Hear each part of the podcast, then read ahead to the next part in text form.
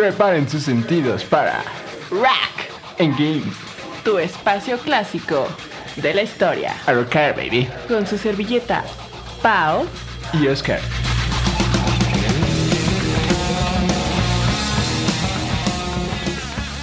Mis muchachones, ¿cómo les va?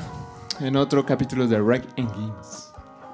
Aquí su, su presentador, el Oscar Boniguapo, con nuestra queridísima Paola. ¡Holi!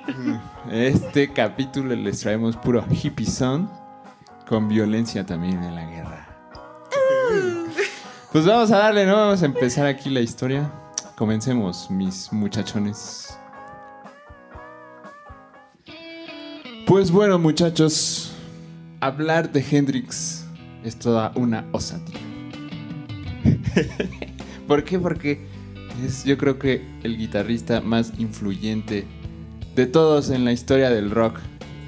En mi opinión sí, pero en la opinión de muchos expertos también. ¿Por qué? Porque en su corta carrera de tan solo cuatro años logró lo que casi nadie ha hecho. O sea, llevar su instrumento a otra época. Antes el rock era pues, o sea, sí era la guitarra, el bajo, batería, X o con el blues, ¿no? Pero ya con Hendrix fue que el guitarrista es el principal rockstar en muchas bandas, o sea, ya él puso el instrumento como top del rock. ¿O no, mi queridísima y guapísima Paula? Así es, mi queridísimo Oscar.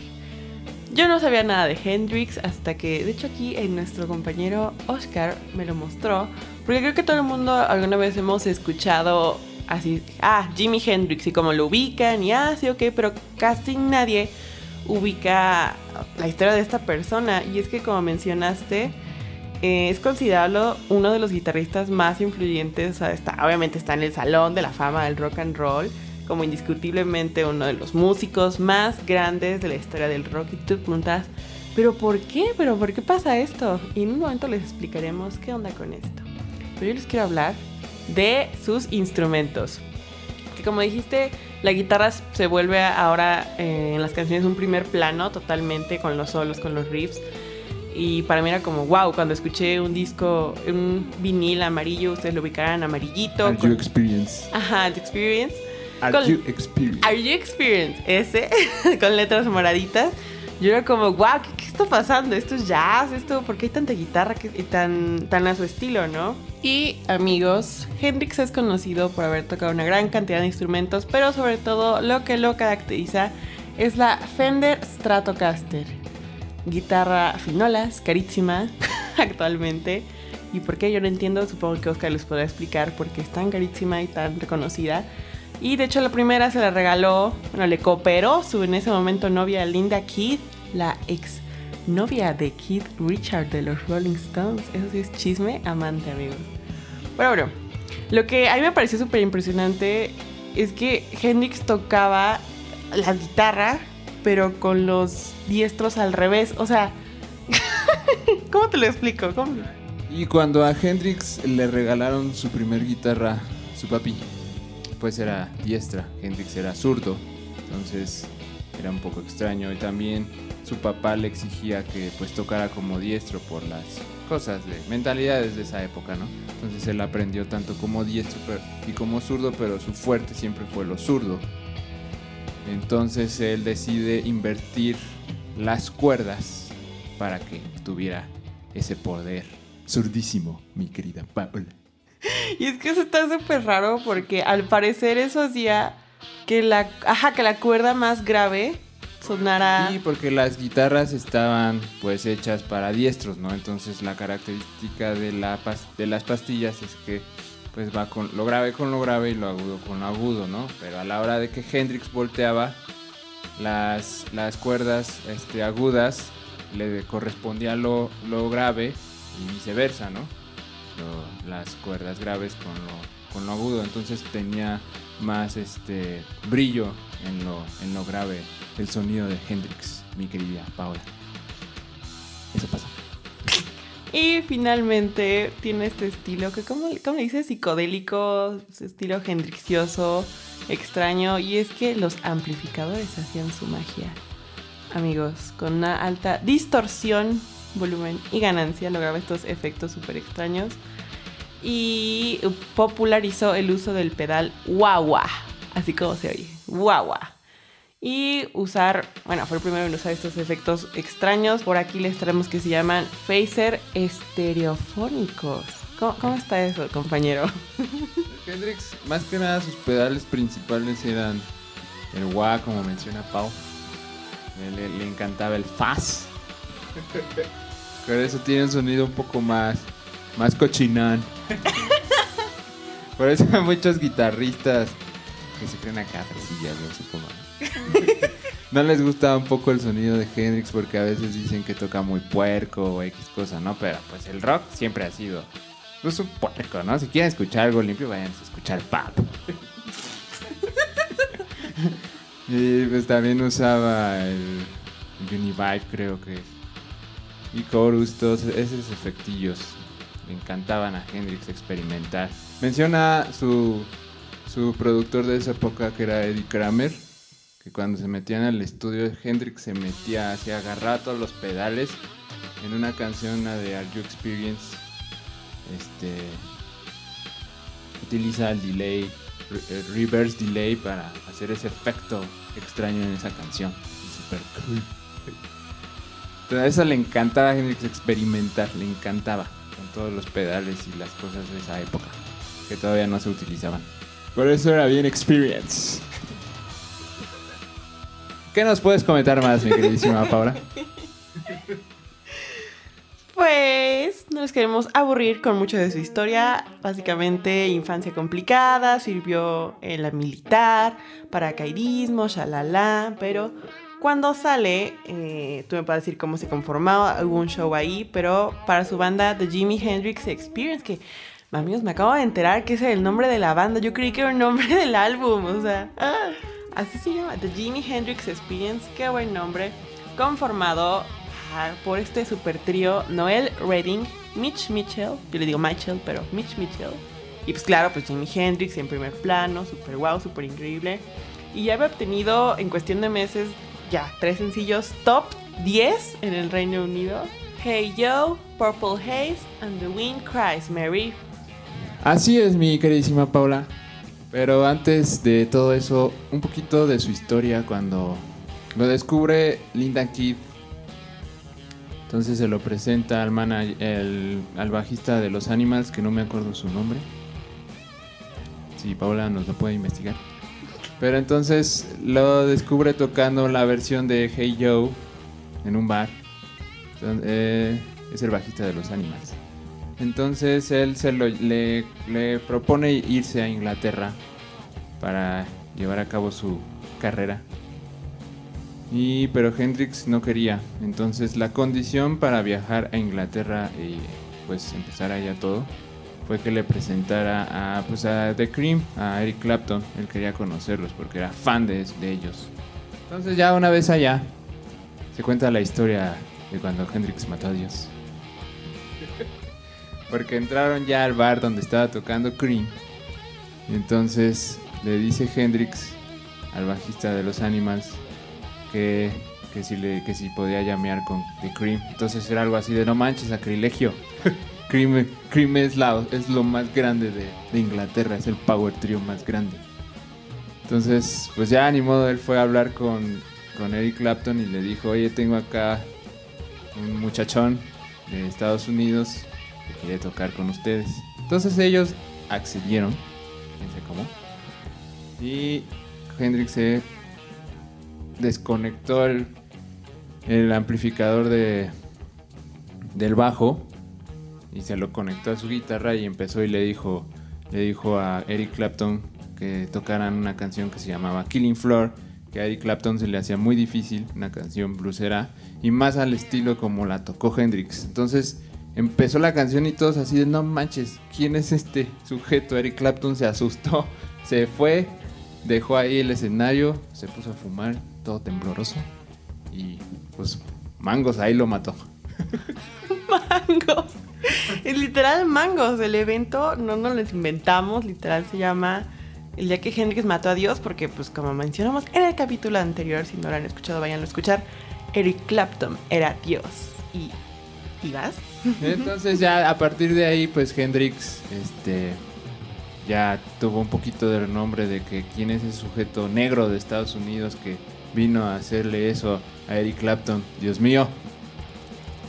Y pues ya con eso fue como menciona Pau que se crea la banda de The Jimi Hendrix Experience.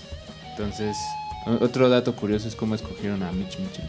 Tenían dos opciones, echaron un volado y ganó Mitch Mitchell. Uh, Pero amigos, no todo fue miel sobre hojuelas para Jimi Hendrix. Cuando Keith lo descubre, pues se lo lleva, pues al final tenía pues ahí sus conexiones con los Rolling Stones, tenía ahí su networking. Y primero lo recomendó al manager de los Stones, Andrew Long Oldham, y al productor Seymour Stein. Ellos dijeron, nah, este, este no va para nada, no vieron potencial y lo rechazaron. Pero no, no, no, ahí no se rindió, no dijo, no se rindió, no dijo así de, uy, no, me rechazaron, ya valía, mejor no me dedico a esto. No, no, no. Después lo recomendó a esta personita que menciona Oscar, Chas Chandler. Y que está a punto de dejar su banda de ánimos y quería comenzar a producir nuevos artistas, lo recomienda y pues pasa todo esto. Se lo lleva al Reino Unido y ocurre todo esto de la muerte de Dios. Bueno, como último dato curioso para darse a la fama, saltar a la fama Hendrix, así muy, muy, muy, muñero. Fue que no llevaba creo que ni tres días de, que sacaron el disco Los Beatles, el de Sgt. Peppers, cuando Hendrix se atrevió en uno de los conciertos donde estaba McCartney. Estaba ahí presente. Pues, pues Hendrix dijo, le dijo este, a Mitch Mitchell que pues tocaran un covercito. Tocaron el cover de Sgt. Pepper's Lonely Hearts. Enfrente de McCartney a su estilo, o sea, más pesadón. Entonces fue así de no manches, coverea la canción cuando apenas salió. Tres días después, el Hendrix, ¿eh? Acá haciendo sus piruetas clásicas enfrente de McCartney. Ya ven que Hendrix, amante de tocar con los dientes, con la, a, a voltear la guitarra, hacer todas esas acrobacias que le encantaban ahí. Entonces con eso saltaron a la fama. Bueno, mi queridísima y estimadísima Paola. Así es, y es que hablando de sus piruetas en el escenario, amigos, ocurre una anécdota que cuando estaban a punto de tocar en la historia de Londres, Hendrix y Chandler estaban así de, no, pues cómo lo hacemos para hacer más acá, impactantes, en apariciones mediáticas. Y decían, no, pues hay que hacerle como los de Dahu, que destrozan sus instrumentos al finalizar, bien loco. Y Hendrix así de, nah, podría ser, ¿no? Y total que sí, le pidieron al manager en ese momento que consiguiese líquido para mecheros. Y ahí, en pleno concierto, súper enérgico, después de su hora tocando, incendió su guitarra en el escenario. Órale, wow, y pues claro, ahí la presa explotó, lo, lo- lo ponían así de Wild Man of Borneo, el, el Elvis de estos tiempos, wow, súper increíble. Y es que sí, amigos, y no, no es para poco la fama que adquirió. Y en su corta vida, en esos cuatro años de fama, sacó tres discos con The Jimi Hendrix Experience y otro en vivo de una banda que les hablará un poquito Oscar. Los tres son Are You Experience, el que yo les decía, que es amarillo, Axis Bold as Love, and Electric Ladyland. Algunos de los hitazos, por lo que los, los conocen así de, uy, no manches, es claramente Purple Haze, Hey Joe, All Along the Watchtower, Lil Wing, Voodoo Child. Y pues claro, después, este, cuando muere, en sus álbumes póstumos y salen un buen de recopilaciones de estudio, de, ah, fíjate esto, esto de aquello, bla, bla, bla. Claro que también sacaron el disco de The Woodstock en vivo, el de Live at- Berkeley. Pero tú cuéntanos, Oscar, ¿quién- ¿quiénes son los Gypsies? Así es, mi queridísima Paola. Los Band of Gypsies, banda de gitanos, guapetones. Este, pues, primero que nada, Hendrix, al parecer creo que tuvo un, un- un- una peleita ahí con, Noel Reading, el bajista de Jimi Hendrix Experience. O sea, no me acuerdo bien el por qué, pero pues siempre se pelean, ¿no?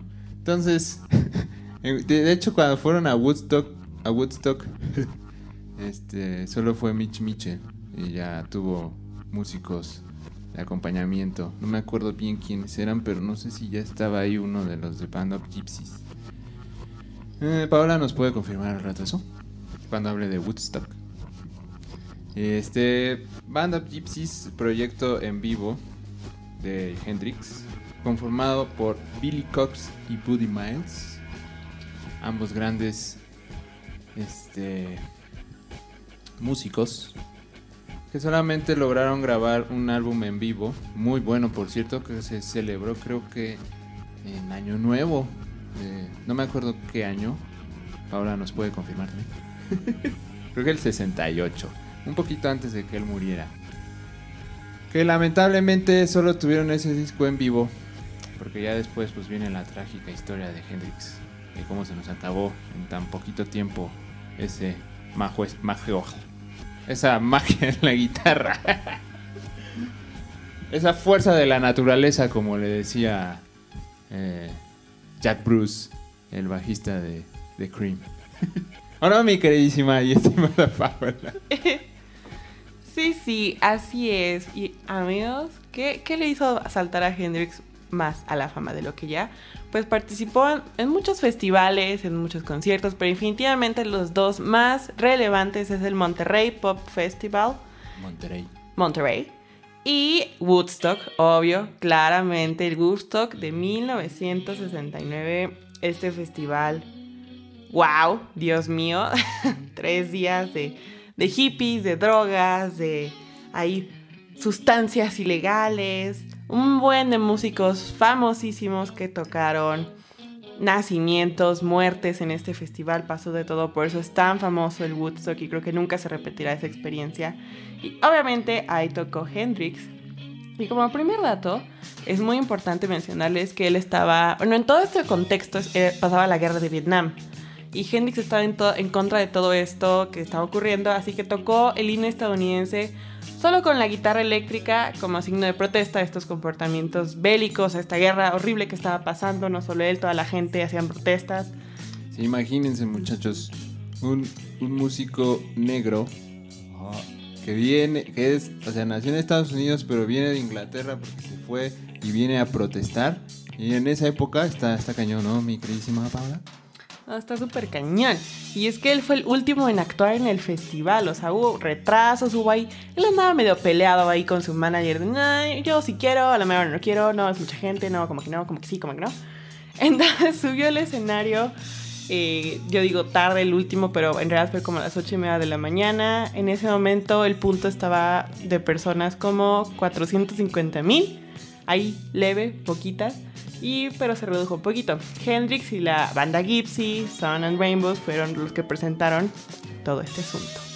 Y en este festival él no solo fue uno de los grandes íconos que tocaron, también tocó Janis Joplin, Santana, y claramente él, que como ustedes pueden haber investigado por ahí, dicen que Santana y tanto también como Hendrix se, ahí se echaron sus cositas psicodélicas para tocar bien loco. O sea, Era Santana creo que el que decía que sentía que su guitarra era como una serpiente y estaba así como... Serpiente "Wow". en llamas. Una serpiente en llamas. Entonces estaba súper loco, ¿no, amigos? y tocó nada más y nada menos que 16 canciones, claro, de las más famosas. Lover Man, Gypsy Woman, Voodoo Child, Purple Haze, Hey Joe. Improvisaciones ahí de guitarra increíbles. Se les recomiendo ver el video de ese concierto. Pues ya como últimos datos, un rapidín, sobre sus álbumes póstumos, Eddie Kramer y la hermana de Hendrix. Eh, nos regalan en cierta época ciertos álbumes como el Ballets of Neptune, Loose Ends, el Both Sides of the Sky, donde sacan grabaciones inéditas de Hendrix. Algunas nuevas, algunas ya, algunas ya conocidas, pero pues es lo que nos regala ya en esta época de Hendrix. Y pues lo triste de Hendrix era que tenía un poquito de problemas con el alcohol y las drogas. Se ponía un poco agresivón, ¿eh? Era medio, medio machón. el arco lo ponía medio altanero acá. ¿O no, mi queridísima Paola? Así es, mi queridísimo Oscar. ¿Y qué pasa después? Pues fallece, muere bastante joven, pasa a formar parte del club famoso de los 27 años. ¿Y por qué? Pues básicamente en ese momento andaba con una tal Mónica.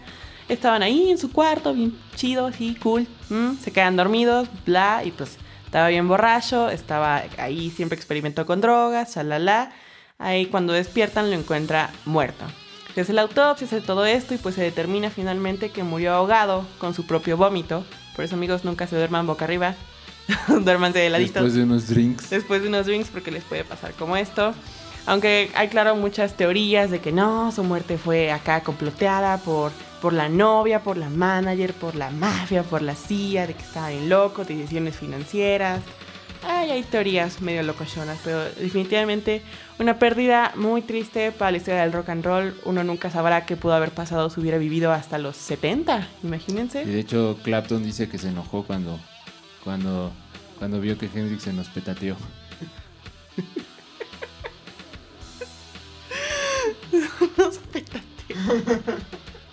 Sí, aunque lo haya matado en esa época, sí lo quería al Hendrix. Este, bueno, ya dejando de lado esta historia muy, muy llena de sorpresas y triste al final. Pasamos a nuestra siguiente sección, los videojueguitos, mi queridísima Paula. Nos vamos a adentrar un poco así como pues al estilo Hendrix, ¿no? Que estaba en contra de la guerra y en esa época la guerra. Pues vamos a hablar hoy jueguitos un poco de guerrita. Metal Slug y el Contra. Baby. Ahora, mi queridísima Paula, ¿qué nos puedes mencionar de estos videojuegos? Hermosos videojuegos. Y aquí amigos les traigo Contra y el Metal Slug, como dijo aquí mi compañero. Ustedes recordarán estos jueguitos de arcade de las maquinitas donde tenías que ponerle su mera monedita para revivir si es que te mataban. Y es que te mataban un buen de veces amigos, yo lo jugué. Y está neta imposible no morir. Yo sé, yo sé que hay muchos acá jugadores expertos que los juegan y publican sus videos en YouTube donde no se mueren ni una vez. Y es que es casi imposible porque ustedes podrán ubicar este tipo de juegos como el típico donde tú avanzas linealmente para adelante, bien padre. Eres un monito, puedes jugar multijugador con tu amigo, con tu pistolita. Te pasan más rifles, machine guns, todo buen de Heavy armas. machine gun. Heavy machine guns ahí. Con un fondo de metal a Kevin loco. Y pues claro, tu objetivo es matar a los malos, ¿no? De que en el Contra yo me acuerdo muy bien que había muchos aliens, había estas criaturas extrañas. Y en el Metal Slug son más como de guerra, como ya contra soldados, ya contra armas acá nucleares increíbles. Pero igual hay aliens. Ajá, pero igual 3. Aliens. No, sí, claro que ambos videojuegos tuvieron un buen de entregas contra 2, contra 3. Metal Slug X5, no, increíble cuánto sacaron. Y es que para mí está súper imposible porque esos juegos les digo donde salen así un millón, un millón de enemigos por todas partes, por arriba, por atrás, por delante, pero a, a billones, o sea, increíble. Muchos, muchos, muchos. Entonces no hay manera de no morir porque todos te matan y son un buen, o sea, son una cantidad extrema que tú dices, güey, ¿quién puede con esto? Y eso agrégale que a final de cada nivel, pues claro, hay un jefe, hay un boss súper, súper dificilísimo que está imposible matarlo. A mí me encantaban personalmente los del Contra, porque está bien loco, o sea, había un cerebro con ojos, había una calaca como la de la, la de Iron Maiden. Pero no, amigos, está, están muy buenos. ¿Qué opinas? Así es, mi queridísima Paula. Esos videojuegos súper que uno se pica y se envicia. Me encantó. Yo pasé el contra contra 1, contra 2 y el contra 3. Nada más que tuvimos que hacer trampa salvo- sa- usando el save state. Porque si no, no, no soy tan bueno yo. Pero sí, me encanta jugar esos. También los Metal Slugs. Eh, creo que pasé del 1 al 6. No recuerdo bien, pero son súper, súper juegazos, mi estimada Paula. ¿Cómo, cómo ves? ¿Ya le damos mate o qué? Ya, le damos mate. Compañeros que nos han escuchado el día de hoy, buenas noches, que se la pasen muy bien. Hemos llegado al final de este capítulo, amigos, de Rock and Games. Escúchenos. Rock and Games. Rock and Games. Todas las semanas, los miércoles a las 7, a través de Frecuencia CM en Spotify, por Tuning Radio. O ahí nos pueden escuchar. Yo estaré publicando los episodios en nuestra página de Facebook. Un gusto, un honor tenerlos aquí. Vámonos, vámonos muchachos. Vámonos. Rack.